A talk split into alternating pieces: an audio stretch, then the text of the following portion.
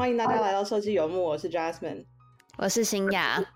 那这一集非常荣幸，哦，谢谢，对，欢迎 Cathy，欢迎 Cathy，对，这一集非常非常荣幸的邀请到 Cathy 黄，Cathy 是中国乔中咨询公司的创办人，然后刚才有提到说已经创办了至今已经二十周年，所以非常非常长的职业经历，然后已经投入在这个咨询产业已经二十就是二十多年 plus years 嘛，所以而且并致并且致力于。国际设计连接和社群建立这个部分，更是有非常非常多的贡献。那包含协助创立了 SDN 上海的 chapter，还有将 SDN 大会第一次带到中国举办。然后 Cathy 也担任过非常非常多国际间设计奖项的评审委员，包含大家所熟悉的 IF 设计奖啊、Service Designer Award 等等，以及创立了 Successful Designer Award 成功设计奖。所以他就是 Cathy 投身并致力于在协助更多更多的好设计做曝光，所以我们非常非常的荣幸可以邀请到 Cathy 黄在在我们的 Podcast。然后，所以首先 Cathy 可以请你跟观众打声招呼，并且做个简短简短的自我介绍吗？Hello，大家好，非常的荣幸做客呃今天的节目。我叫 Cassie，中文名字叫黄卫，我背后的公司叫乔中，呃，英文名字叫 CBI China Bridge。啊，我是这家公司的创始人，也呃协助 SDN 在上海的 chapter 的开始。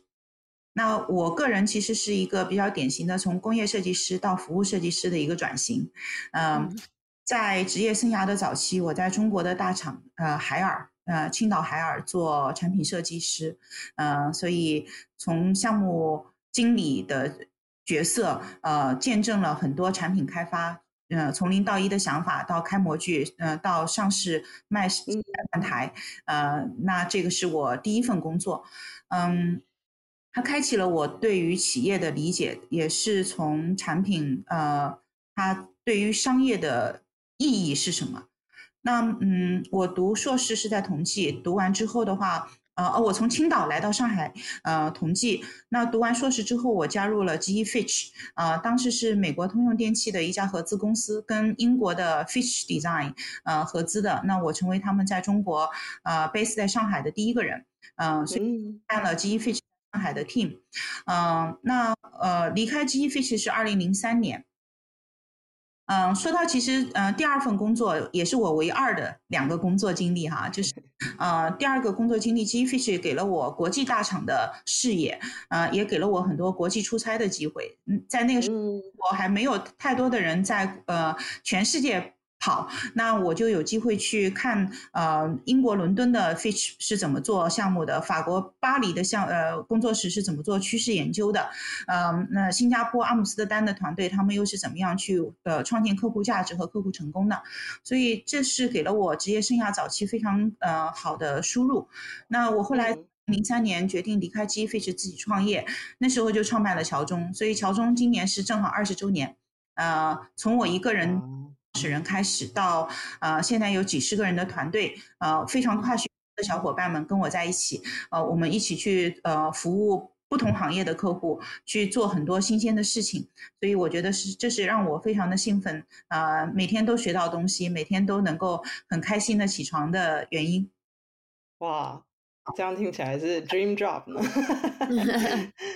那 Cathy，其实我很好奇，是那个 GE 的时代就接触到 service design 这个想法吗？还是更久之前？是是哪一个阶段让你开始对服务设计有所认识，并且开始觉得说，OK，我想要 devote，我想要贡献到这个推广这个理念，并且并且应用在我的 day to day life 这样子。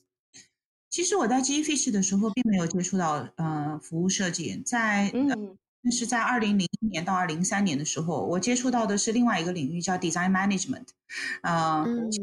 呃，波士顿有一个呃设计协会叫呃 DMI Design Management Institute。那我就成为在中国的第一个顾问。呃，二零零四年，呃，我出了第一本书，就是跟 DMI 合作的，呃，出了一本，我在这里有，嗯，这本，嗯。哦。EMI 的 logo 是设计管理欧美经典案例，呃，英文叫 Managing for Business Success: Readings and Case is on design management。所以我当时其实给我很大的触动啊，呃，DMI 给我很大的触动。他们有他们的出版物，也有年度的大会。当时作为一个普通工业设计师的我，去了解到，哎，呃，design 还需要 management，这是多么好玩。嗯，那创造力如何管理？嗯，设计项目一样的有预算、时间表和人力资源各种资源的这种管理。所以说，嗯，这对于我在读设计的时候是没有接触到的。嗯，但是就模模糊糊的话，又让我在大厂里呃工作的经验让我了解到说，哎，我要我我做设计项目不是我呃凭空想象想怎么样就怎么样的，我要去呃。照顾到它的可行性，我要去照顾到它的这个呃，比如说开模具的预算，呃，控制成本，对吧？嗯，然后我们我们要去做它的销量预估，呃，我们还有跨部门的协作，我们在设计部门要代表我们的部门要去说服商品企划部门也好，我们的这个营销部门也好，还有其他的一些呃工厂啊啊物流啊，它的这些不同的这些业务部门其实都会涉及到管理，所以说，我是。呃，非常早的呃一批设计师在这样的大厂里去给了我这个 management 的 view，嗯，所以在二零零四年出了这本书，嗯，所以长话短说，那个时候我只知道设计管理这个学科，我不知道有服务设计，但是嗯，现在回头来看，就是服务设计和设计管理是相关的，嗯，因为。这都是从战略、从呃管理、从更高的维度去看设计，所以当时我我看了很多的这个英文文献，然后帮助 BMI 把这本书在中国出出来，呃，翻译出翻译成为这样的一本呃书，那很多学校都拿它做教材教参，呃，也是行业 的呃去写这本这方面的书的呃人之一。呃，我在二零零六年的时候开始给美国的杂财富杂志 Fortune Magazine 去写专栏，我写了三年，嗯，都是写的关于设计战略、设计管理、设计，嗯，就是设计和商业之间的关系。所以财富也很喜欢，嗯，那呃，在到现在在 Fortune China 的网站上，你搜我的名字都是能搜得到我当年的文章。所以你想，二零零六年，嗯，那真的是很早。呃，很多人就不知道什么是 design strategy，但我呃我在那个时候开始去啊去推广这样的一个嗯一种领域吧，嗯嗯嗯，更多的商业的人去了解设计的呃价值，更多的我也是呼吁设计行业去呃探索呃商业了解更有更多的商业常识。嗯，然后这个是二零零六到二零零八，到了二零零八年的时候，我开始了解到了服务设计。那是最早的话是在呃，是接触到意大利米兰理工。嗯，意大利米兰理工和同济大学有一个双硕士学位。嗯，他们当时有交换学生，把呃米呃米兰的这个嗯孩子们派到中国来学习啊，可以拿到。的硕士，然后同济也有会有一年派到呃米兰，所以当时我接触到他们，因为我也算同济校友嘛，那给我很大的一个启发。嗯，当时他们这个硕士学位叫 Product Service and System Design，啊，很长的名称，那就是把 Product 和 Sys 呃 Service 和 System 这三个东西放到一起，这本身就是非常有趣的一个更广的维度来看 Product Design。那我作为工业设计师，这对我来说是开启了一个新的维度，呃和呃新非常大的启发。那我开始去了解到这个服务设计，呃，在国外有很多的这个学校已经开设了这个专业，包括意大利米兰理工，包括芬兰的阿尔托，包括那个美国的 Parsons，英国的皇家艺术学院等等，这些学校都有这个专业。那我也嗯开始去搜一些资料，在网上有很多的英文资料。那我的英文基础还可以。啊，我呃就开始去了解、去阅读这方面的东西。当时我们百度上你去搜服务设计是搜不到的，那我也开始去跟身边的人去说啊，服务设计、服务设计。那当时其实受到很大的阻力，嗯，我说半天别人还不知道我在说什么。他们在说哦，服务设计和设计服务有什么区别啊？啊，服务设计就是搞营销吗？啊，这个那和和市场策划、营销有什么关系呢？啊，有什么区别呢？那这个就是我当时碰到的困境。我在中国推了，从零八年推了，嗯，好几年。再后来，二零二一年、二零一一年的时候，呃，有了一个全球的呃 Service Design Jam。我很巧碰到了他们组织方，嗯，然后我嗯我还去了一趟他们德国组织方的总部，参加了他们的 Jam Jam，啊，就是全球的呃搞 Service Design Jam 的组织方，大家会在一起线下搞三天的工作坊，我们一起去 Jam Jam 去看怎么样去 better the Jam experience，就怎么样去把这个呃整个 Jam 组织的更好。因嗯，那时候我碰到了 Adam 啊、啊 Marcus 啊这帮人，他们嗯也是给我非常大的启发。就现在是嗯有一本很好玩的书叫《This is Service Design Thinking》，还《This is Service Design Doing》这这两本书，尤其是《Doing》这本书，叫中中文现在翻成“这才是服务设计”。这本书在后来就是我成为这本书的一个章节的贡献者，呃，也是唯一的中文呃中国的案例的贡献者。当时我们写写这篇案例是用英文写的，那我们公司是吸收了有呃，我们雇佣了意大利米兰理工大学的服务设计硕士，而且是这么多年来雇他们硕士最多的呃用人单位，所以我们公司的英文能力还可以，就是所以我们贡献了一一张一张的这个呃案例，那这个就是就是我认识了 Jam，所以后来他们在写这本书的时候就邀请了我，那写这本书的时候挺早的，啊。最近这一年，呃，中文才出来的，啊，中文简体版，英文，呃，英英文，呃，就是繁体版在台湾老早就出来了，但是我觉得中文版简体版它的翻译还是会有一些用词啊这些方面的调整的，我觉得，嗯，做的是非常好的一本书，嗯，所以我在，嗯，二零零八年了解到服务设计，但是孤独的去推服务设计是，呃，是没有什么效果的，嗯。然后呢，在一一年的时候，我开始组织这个 Jam，叫我把它取名叫全球服务设计共创节。那我们来在上海做组织方，啊，每年会搞一次，大家也热热闹闹的，会搞一个几十个 Jammer 在我们办公室，大家一起啊去做一些好玩的项目，嗯，发想一些创新的概念。那这个呢，就呃组织了好多年，嗯，有一些成果吧。比如说 WWF 世界自然基金会跟我们就一年有一年的 Jam 合作，然后我们产生了呃他们当年的公益的地球一小时 Earth Hour 的啊这个呃项目项目发布就是我们一起做的啊项目的概念也是源自于我们 Jam 的成果，所以说有一定的成果。但是呢，后来我我就想在上海搞。搞 Jam 这个嗯不稀奇啊，也上海也不缺我们啊这样的一个组织者啊，因为上海本身有同济，有米兰理工，有越来越多的大学都有老师在这个方面也非常的有经验。嗯，那其实在中国，如果要想推广服务设计，它需要有啊更多的城市能够有具备这个能力，所以说我们就从上海开始去赋能全国更多的城市来一起搞这个事儿。呃，每年在三月份，也就是今天我们这个节点，呃，我们会成为一个总指挥，啊，协助全球，呃，呃，Jam 把他们的一些内容汉化，啊，提供一些基础性的培训，去帮助别人了解服务设计，嗯，能够帮助一些零基础的人把这个事情给玩起来，这样才是真正的推广服务设计，这样才能把服务设计能够让更多的人了解啊。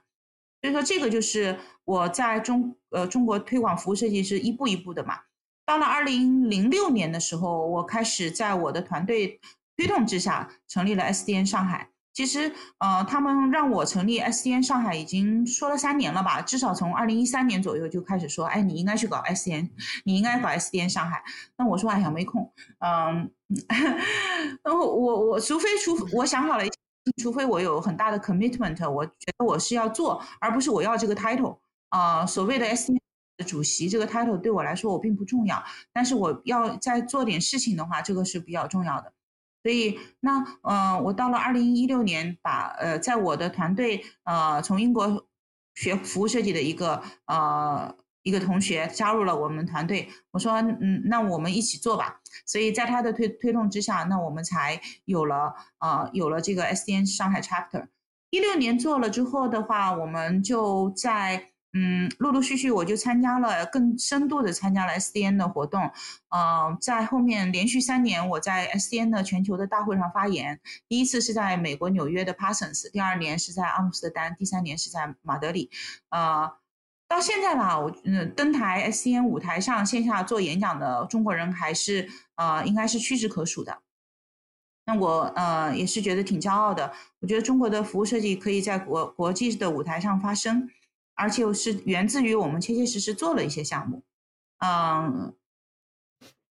那我觉得我们作为一个 bridge，要把全球的 S 呃这个 service design 能引进中国，那更多的我们中国的一些好的实践，也希望能够全球的呃听众能够听到收到啊彼此启发。我觉得这个 bridge 才是真正的双向的 bridge，对吧？嗯嗯嗯嗯。再后来，二零一九年我们就在呃上海组织了一次非常盛大的活动，呃当时这个活动总流量大概线下流量是一千五百人，啊每一天都是爆满。每一个上午下午都是爆满的，然后整个场子都是五六百号人同时存在，然后进进出出也会有人就是呃半天，他只是来半天，但是更有很多人是全全天的在。我们搞了一天半的 Service Design 的这个 China China 呃中国的大会，这是一九年。那后来嗯，反正就是。一九年在那次大会，我们出了一本书，服务设计的一本书。嗯，现在的话还卖的还都不错，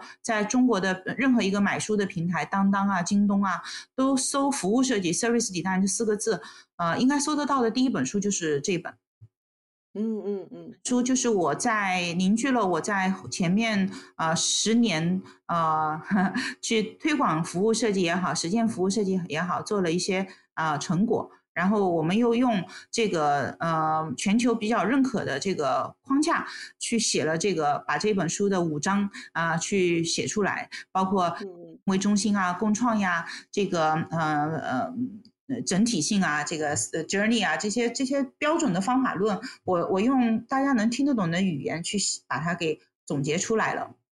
嗯嗯嗯，成成了我们写的一本书，这本书现在也是很多学校的教材，呃教参，嗯，然后中国也有很多学者同时在中国推动服务设计了。不只是我一个人，所以在我们去成立 chapter 上海 chapter，再去写这本书的时候，服务设计慢慢开始火起来了啊！很多人就是交互设计 UX 也开始说，嗯，服务设计是很好的一个转型方向。产品设计师也开始去说，哎，这个服务设计跟我们也是互补的。呃，甚至于有做建筑啊，做室内设计的啊，或者是其他领域的商业的管理的，那不同的领域的人都开始去去。了解、好奇服务设计是个什么东东啊？那呃，对他们的领域有什么结合之处？所以说我在这个里面起到了一定的，就是这个行业在中国现在挺火的，那我也起到了一定的推动力啊。嗯嗯嗯嗯。非服务设计的一个历程嘛，呃，从二零零八年接触，呃，基本上没人听懂我在说什么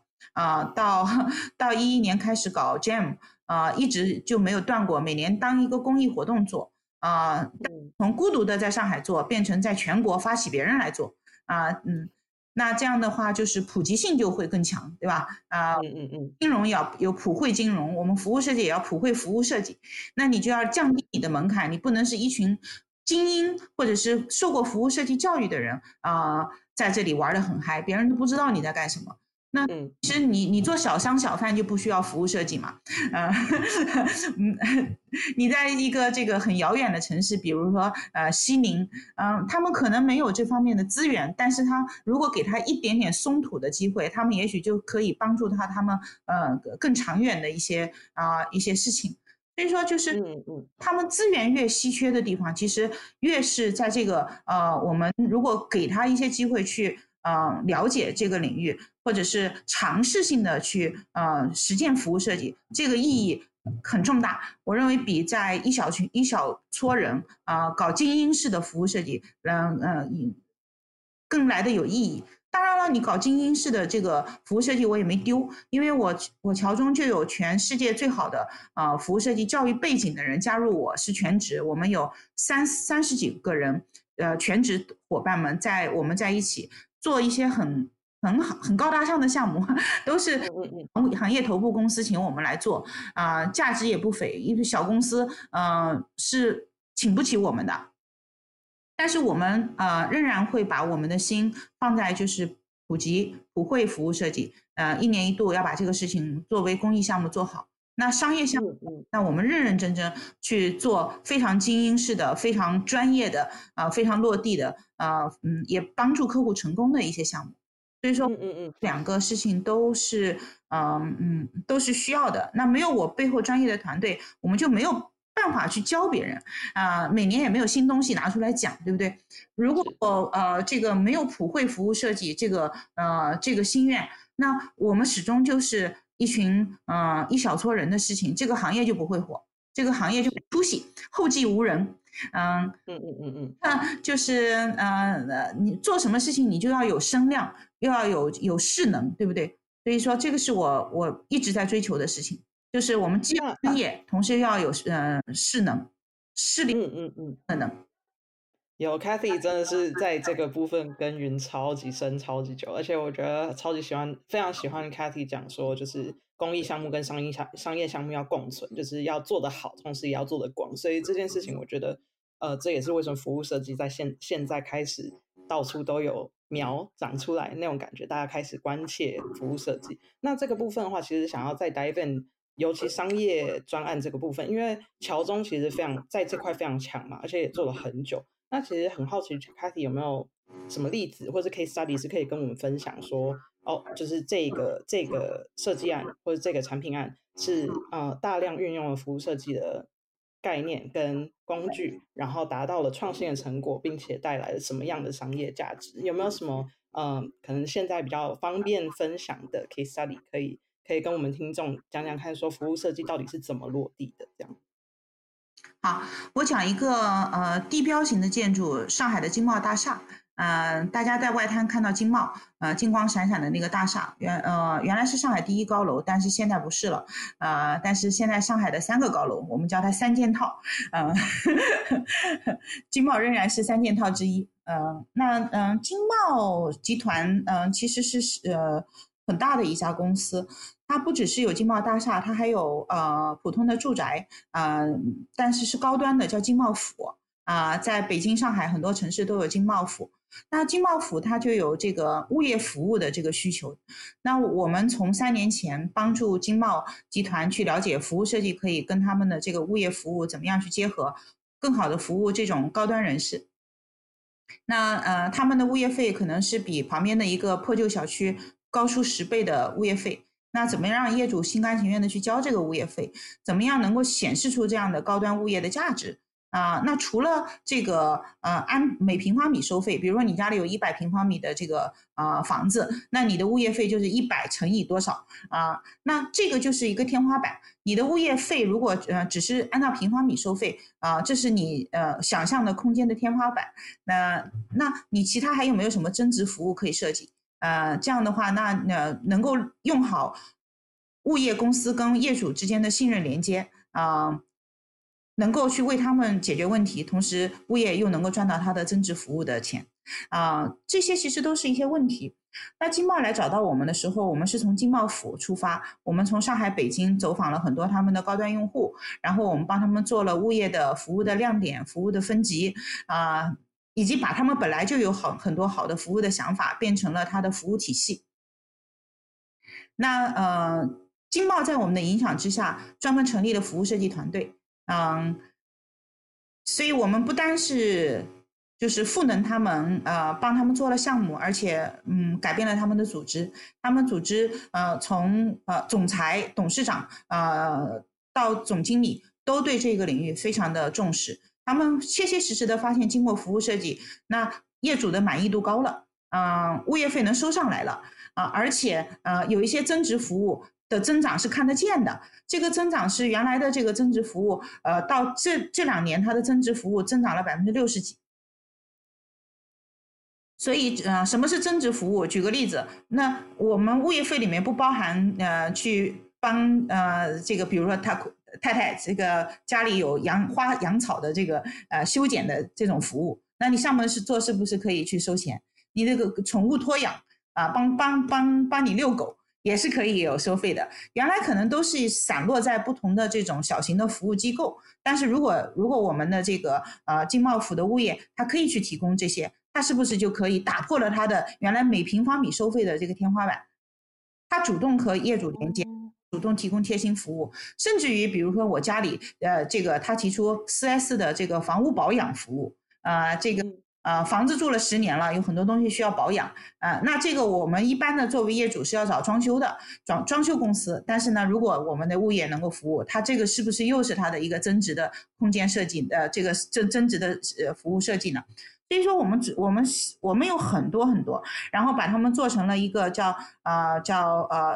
呃就是四色管家呃四 S 房屋保养呃四四什么就是一共是四个四。四色管家是四个不同的颜色的这个呃标签，然后这些管家色的表，比如比如管家他具备的这个特长特呃这个，比如说特别会帮助你家小孩儿能够去能够做教育家庭教育方面的。绿色的管家他很会带你玩儿，这个能知道这个小区周边有什么好玩的，甚至于可以带你有一些定制性的游娱乐。我呃蓝色管家有什么，白色管家有什么，它不不同的颜色啊。那这个四色管家、四色的这个呃房屋的这个四 S 房屋的保养等等，一共有四个四。那这个就是它的一个服务体系，是不停的可以去延展啊，他们自己也可以去生发，可以有更多的好玩的呃和新的内容的。所以嗯，在我们的协助之下，它搭建了一个体系之后，它就有了自生长的可能性，而且它内部也有了这个服务设计的团队，所以它就不再完全依赖我们，而他们有了自己的组织组织力。啊，所以这是我觉得比较骄傲的。然后呢，完了这个项目之后，他们又请我们做了呃这个经贸的商管，商管就是商业管写字楼管理啊，这个呃物业呃这个设计。那这个就涉及到像经贸大厦诸如此类的这些商业写字楼，他们其实不只是管自己的经贸大厦，还管很多的一些其他的啊别人家的楼。那这个商业写字楼的设计就涉及到多个利益相关者，比如说这个租户啊，租户的员工、租户的这个行政啊，以及财务以及老板，他们不同的利益相关的的需求是不一样的。所以这个时候我们商业商管的这个设计的话，那又更复杂了。所以我们帮他们做了全套的这个商管的服务设计，嗯。然后我们在在我们的带动之下，我们全球服务设计共创节 Jam 成为他们一年一度的呃经贸必然必做的这个公益活动。他们也会组织经贸战队，然后来自己把他们自己企业内外的人拉起来，然后跟着我们一起玩儿。啊，所以这样的事情很多，就是嗯，不只是经贸，呃，和睦家医院啊，叫呃 United Families 啊，这是很高端的民民营医院哈，很多的这个明星都呃，比如说王菲都在那里生孩子的。那嗯，去晚上去挂个号要五千块，就是那你这么贵的这个呃呃医院的服务怎么去设计？然后在我们的推动之下，和睦家医院是全员学服务设计的啊，各个科室的主任、儿科的、R C I C U 的、妇产科的所有的这些啊主任医生和科室的负责人都在学服务设计，所以他们也是的，像金茂一样，每年都会参加我们的 Jam，成成立他们自己的战队。所以说，我们作为一个呃第三方，我们既能够去他们被雇佣呃来做咨询项目，然后提供呃提供有效的解决方案，能够帮他们啊把现有的这个业主的满意度做好呀，同时又能赚到他们原来的想象力天花板之外的钱，那这个这个项目本身不就是很成功的吗？所以我们客户呢都很喜欢我们，然后都对我们的呃这个咨询团队赞扬有加。但是我们其实更呃觉得有有呃更觉得有收获的就是我们能够通过我们的努力改变他们的组织，嗯，让服务设计原来从无到有，他组织里面可能原来就是请外部做一个服务设计项目都没有预算，到现在哎，我这个不但有预算，而且每年都增加预算，而且我内部还有一个就是呃服务设计部门，这样的话它可以更好的内外呼应啊，去打配合，能把这些事情能做得更好。所以说，这个其实就是我觉得长远的、深远的影响啊。我们做咨询的话，我们应该去追求这种深远的影响。呃，这 again 其实是一个 management 的工作，这和我当时的第一本书 design management 和 design strategy 方面的一些想法是息息相关的。所以说，你说我当年是是不了解服务设计，但是实际上那个东西也是，它是都是连点成线的。哦，听起来真的我没有完全哦，我的完全没有预料到会是这个路路线。不过就是嗯，对啊，就是我原本以为会是一个单一案子，不过没想到就是 Cathy 介绍的例子，其实更 high level，就是有点像是说乔中是怎么影响其他企业去规模化服务设计这个领域，然后怎么让他们内化服务设计这个概念。其实，呃，比我想象中的还要再更要怎么更更更深更深入这个，就是每个企业。嗯，对于服务设计的需求等等的，在这种这个部分，我觉得非常非常 impressive。哦，谢谢谢谢凯蒂。对，再补充一下，就是在去年经贸呃服务，经贸服务独立上市了，在港股啊成为上市公司，独立上市。那嗯，他要给投资人、给股东去讲一个更性感的故事。这个性感的故事就必须是从增值服务角度去出发啊。他们的增值服务的百分之六十几的增长，这成为他们呃上市未来的这个财报想象力的一个啊起点。所以说，嗯嗯，这个这个就是设计的力量。而他们把这个故事在我们办的这个大会 SDN 的大会上讲过，就是这时候我们的一个甲方的呃老大。啊，总经理出来讲说，哎，我们跟乔中合作设计了哪些哪些什么四 S 这个服务，这个只是起点，但是我们通过这个服务设计，我我们上市了，而且我们这个增值服务有这样的亮眼的这个财报，啊，这个就是有数据的，所以我觉得这个是我呃非常呃开心看到的。所以 again，你要让管理者重视设计，你不能把设计服务设计变成设计师的事情。如果我们只是把设就是靠设计师来推动服务设计是不够的，我们一定要让企业决策者来去呃跟我们共同推动这个事情，才会有啊才会有推动力，才会有组织力 和想象力。呃，我也觉得，我听完这个案例也觉得非常非常的就是 impressive，因为我觉得我过去也待过这样子的甲呃乙方的设计咨询公司，然后发现非常困难的是，我们跟甲方可能客户只会走上半年一年，呃，然后就必须要有一个非常好的成果，让客户他们愿意去信赖，说哦，服务设计真的能够带来价值，才有机会从上而下让高层就是。执行者的角色，他们愿意去相信并且拥抱服务设计，那我觉得这是一件非常非常困难的事情。所以听到 c a s i e 这个案例，就是他们甚至在他们呃港股上市的，甚至是 SDN 发表会会上面代表出来说，是设服务设计带来的这样这么大的商业价值，是非常了不起的事情。所以想要多挖掘一些这背后的就是 insight 是什么，那就是想问问看 c a s i e 你觉得？呃，像你们这样子的案子是合作了多久？那到底是什么样的节点？三年，那其实很快。就是怎么办法让他们可以是什么时间开始，他们相信这件事情，并且开始自己搜罗服务设计的人才，然后再出来跟你们共同合作，然后推动更大更大的影响力。就是这件事情，觉得最关键的那个节点会是什么？今年二二零二二年，嗯，我们从二零一八年开始合作的。呃，我们合作的这三年，他他们上市，上市的时候，其实在服务设计的效果就开始有有所体现，就可以有一些呃数字增长的东西可以体现。所以我们是陪伴了三年，他们上市，嗯，见证了他们一步一步，就是从服务设计的项目啊，从经贸府 to C 的项目到啊这个商管的项目 to B 的项目，到他们组织的变化。所以说，我们真的是三年一步一步看着这个事情发生变化的，嗯。所以做一个项目是不够的，呃，是不能深远的影响，呃，影响客户。所以你一定是要做一个长期主义者，嗯。那你刚才问的后半个问题是什么？嗯，就是做一个长期合作的 partnership，我相信是每个我们作为咨询公司都很希望可以跟客户共同合作的。那很好奇，中间是说，呃，我们先有一个小的。比如说，我先做出一个像刚刚的小的管家服务，然后真的让客户他们实践出来，哎，发现我在商业上面真的有真的增长了以后，我再去跟他们说有下一个，嗯，可能蓝图规划出来，然后带领他们一步一步的去达到这样的成果呢？就是是什么样的模式，呃，去促使这样的深远的合作出现的？嗯，我觉得还是小步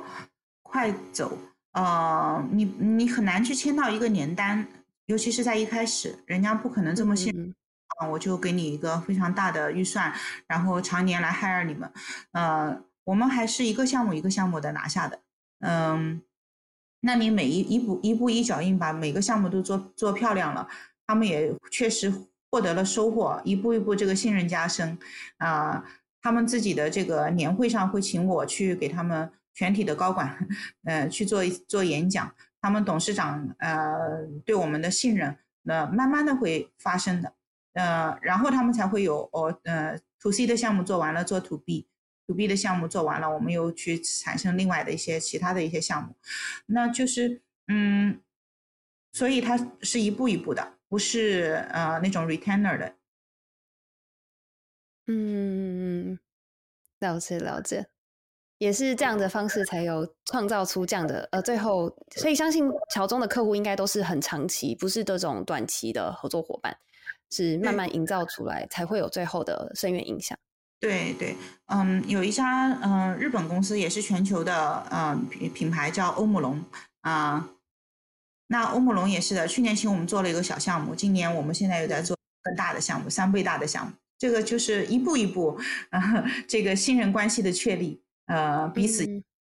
嗯。所以就是我们做的，我们其实是靠实力说话的。我们在中国这样一个商业环境下，我们没有，我们不会去送礼啊、搞关系啊，也没有任何 under table 的东西。嗯，我们就是靠团队的实力，一步一步去把呃这些一个一个的客户服务好啊，然然后他们有事情就会想着我们。我们攻下星巴克，就是因为星呃可口可乐的人跳槽到星巴克。可口可乐是我们以前的客户，然后的话，他们哎介绍给了星巴克啊。那我们是靠客户跳槽，口碑相传，然后我们拿到，我们从来不急于去跑跑跑去敲客户的门，说哎我是谁谁谁，我是哪家公司的，我能帮你们做什么？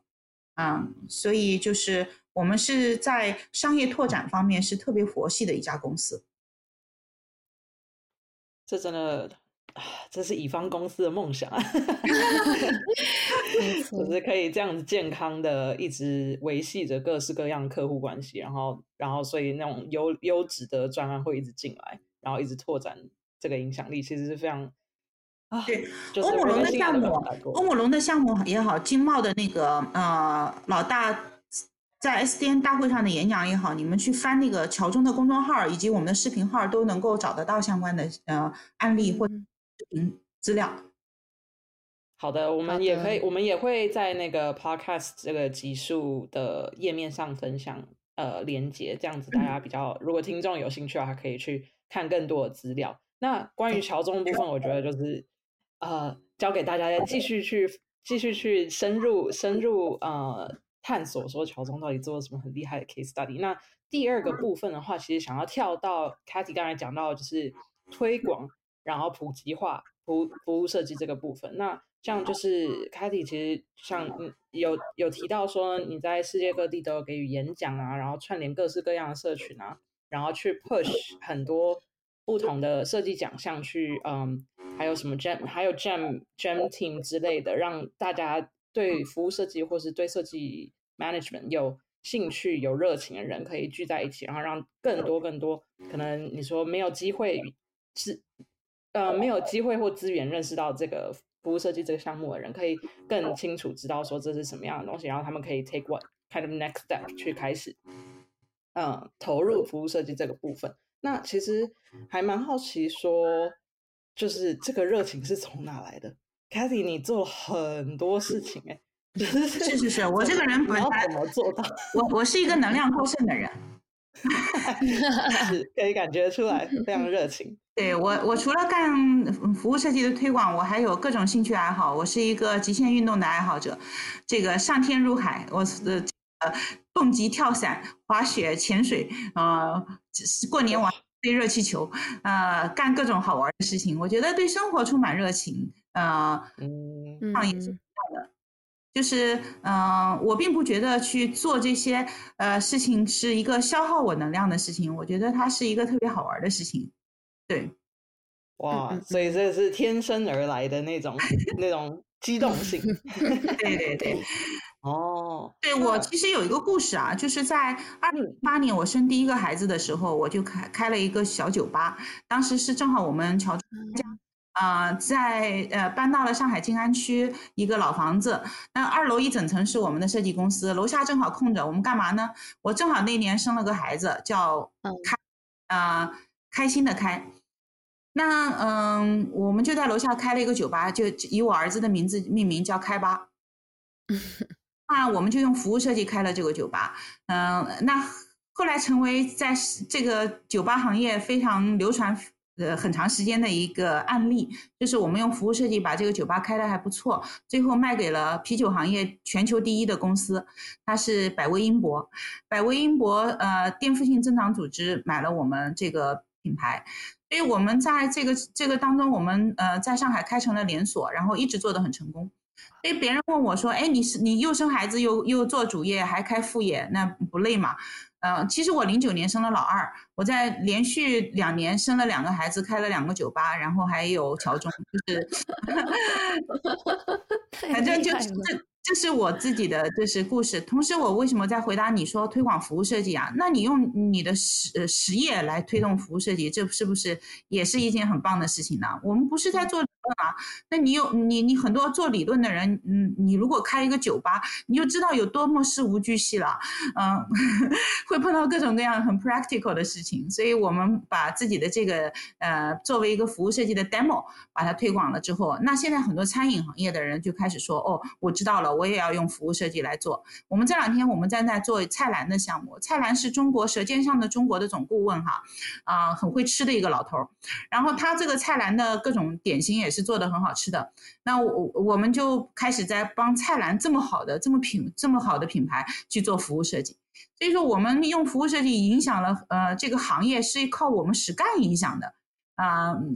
对，呃，一方面是通过什么 Jam 的每年我们带大家玩儿，我们一每次都是几百上千个人被我们影响到了。然后的话，在嗯行业，我们就是一个行业一个行业的吃下啊，用实践来影响行业。那你去给人家蔡澜出主意说做服务设计，人家蔡澜会说你会做点心吗？我说不会。你比我还懂吃吗？不是，不懂。那但是我们有服务设计方法论嘛，所以他才会花。这么多的这个预算来请我们团队进入，帮他们去做菜篮的啊品牌的和服务服务的提升。对，所以说刚才设计师有就是对你说刚才提到开吧的是用服务设计去去开的这个部分，可以再可以再分享多一点吗？很好奇是有没有比如说哪一个部分是让你觉得说 OK 这个方法论服务设计方法论真的帮忙。帮助这个这个这个酒吧成功，然后然后成功 spin out 这样子。嗯，如果仅有一个例子的话，我就会说是共创。嗯，你认为一个设计师开酒吧，那你就是最聪明的，你最有品位的，那你就错了。啊，我们其实很多的好的 idea 是来自于客户共创。啊，他们的想法我们帮他落地，这时候他们会比我们还要爱。啊，他们的这个想法，他们会拼命的帮我们推广，所以我们在创立之初几乎是零市场预算的情况之下，我们做了很多十万加的活动，影响了行业。然后我们让很多的 KOL 都呃乐此不疲的帮助我们，呃，而且我们很多的客户他们的一些好的想法，能够变成我们 regular 的活动，经常长期长期办、年年办的一些活动，和我们开发的一些特色的菜、太特特色的一些啊，能够有啊有故事的东西。所以说，这个共创的这个呃，是我们非常呃非常有特色的东西。而这个共创，你说是酒吧才能用吗？呃，那不一定啊。任何一个行业，其实你把这个共创，把你的利益相关者，把你的 KOL，你的呃极端客户能够深度卷入，那你的想象力就会呃变大。所以我这个开发的案例，在我写《服务设计》这本书的开篇，我就是用开发作为引语，就是讲说。这个嗯，设计师叫叫理发师悖论啊，理发师你不能为自己剃头，那呃，设计师你能为自己去做一个有说服力的项目吗？那 maybe，那于是我们就用服务设计去做了一个 demo 啊，然后去见证了服务设计可以做什么，然后最后我们把这个商业闭环做成了啊，而且卖掉卖给全球第一的上市公司，它也付出了很高的溢价啊。嗯。溢价来，嗯嗯，购买我们这样一个设计师的创业品牌，所以说这个就说明一切了。啊，设计是有价值的，啊，共创是有力量的。那服务设计是有用的。那我服务设计师可以开酒吧，也可以开花店，也可以开啡咖啡馆，开牛肉面馆，可以做任何这个小生意，对不对？啊，那大生意更需要啦，可口可乐、星巴克呀、欧姆龙啊、金茂啊，都在请我们做了。啊，对，是好。那哎，这这个就谢谢 Kathy 的分享。然后还有最后最后的一个问题，嗯。想问 Kathy 有没有什么想法？就是因为 Kathy 其实在全世界闯荡，呃，然后当然是是在中国耕耘，那所以 Kathy 也看过就是国外 versus 中国的服务设计的发展。那其实还蛮好奇 Kathy 有没有对于中西方有没有什么差异？就是中西方对待服务设计，或是中西方。怎么应用服务设计有有有差异吗？还是 Kathy 觉得其实差不多？有没有？我我我经经常说的一句话，我说服务设计源于西方，必将兴于中国。啊，服务设计，服务设计是西方的方法论，然后也在这个学科在欧美都是有硕士学位的，可是在中国现在服务设计还没有这个硕士学位，有这门课啊啊，有这门课，然后的话那个嗯。有这门课，嗯，但是还没有成体系，嗯，中国的这个教育部设立这个呃，设立学科都是晚滞后于市场需求的，啊，但是呢，市场不一样，呃，中国的市场其实是非常活跃的，中国的商业，中国的这个人口基数和我们的社会基础设施可以允许服务设计能够在商业上的发展，啊，是超越学术发展的，啊，或者是呃。更早早期于啊学术，嗯，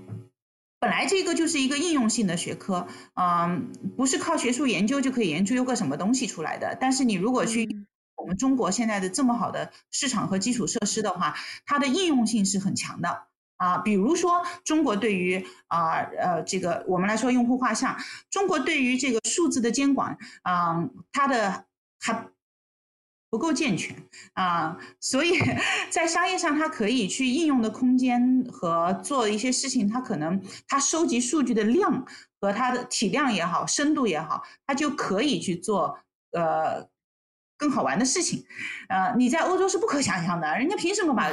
个人数据给到你呢？都很小心的。中国的数字。支付这个也是先于国外的，呃，那很多很多的事情，这都是和我们的这个五 G 啊，这个基础设施啊，以及我们在商业上的这种啊数字能力的普及化啊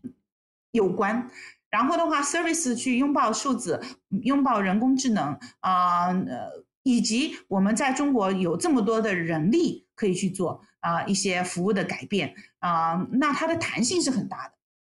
所以说，我觉得它是一个应用性学科，它不能等学术，它嗯等不起啊。你所以，我们实践行业是可以跑在啊这个学术之前的啊。所以我说，新于中国就是从市场角度出发。所以我认为，就是在中国，我们不能够去抄袭或者是 follow 全球的这个服务设计的发展路径。你看，去开 SDN 的大会啊，嗯，很的大部分参加的还是学者啊为多嘛，就是至少有一。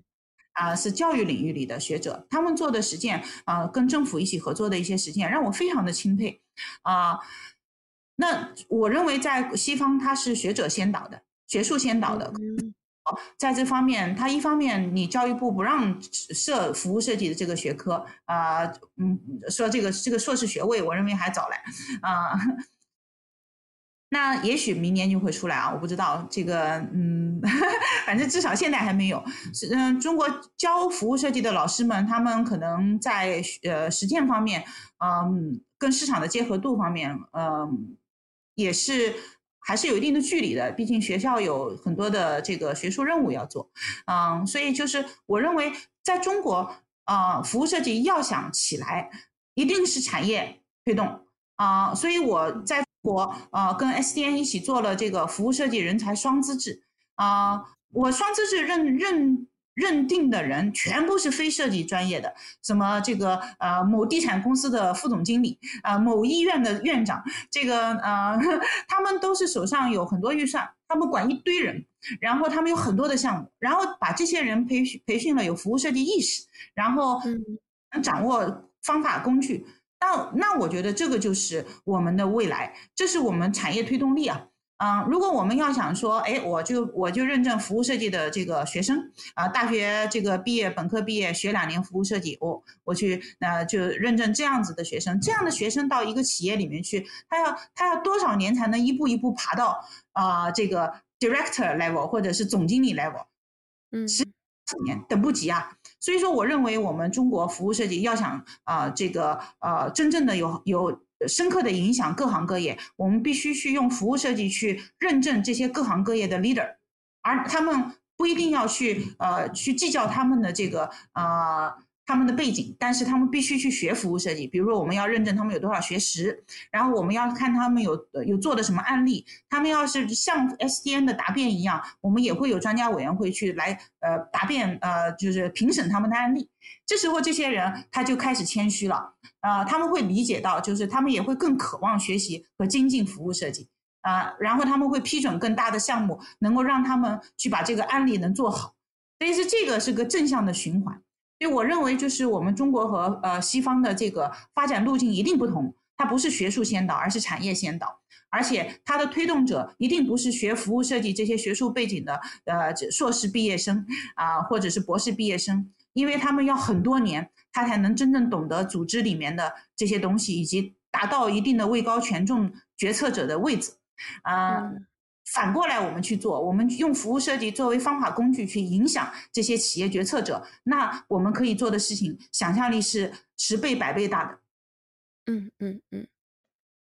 哦，这个角度非常有意思。嗯嗯，就是就是要先从产业开始去推导这件事情，还蛮有意思的。嗯嗯嗯，是从上而下，而不是我们以往认知的从下而上，学界出身，然后是由企业内部核心。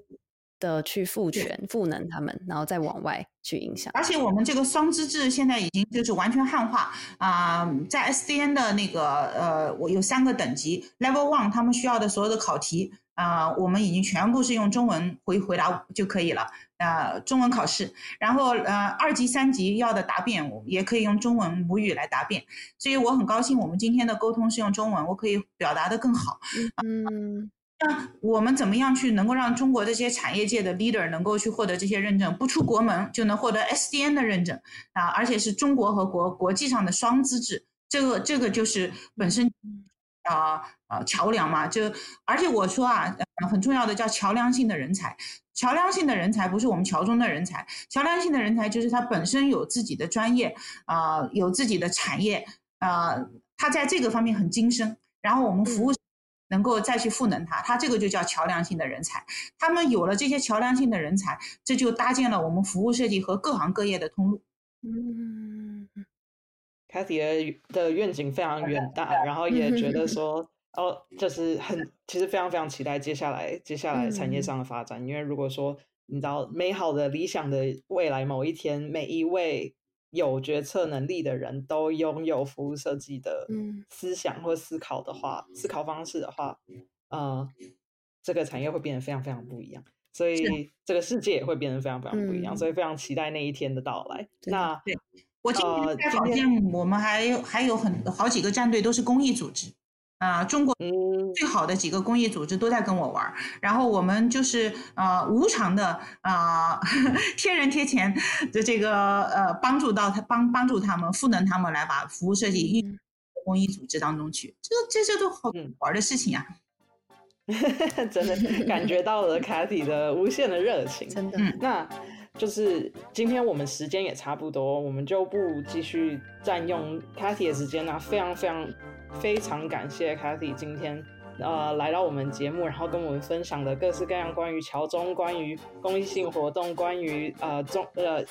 中西方产业的差异等等的呃非常深入的 insight。那呃我们今天就差不多到这边，那来简单的收尾一下，就是呃对设计有木今天就到这里，我是 Jasmine。我是新雅，Cathy，我是 Cathy，耶，好，今天就到这里啦，谢谢大家今天收听，那下一期再见喽，拜拜，拜拜。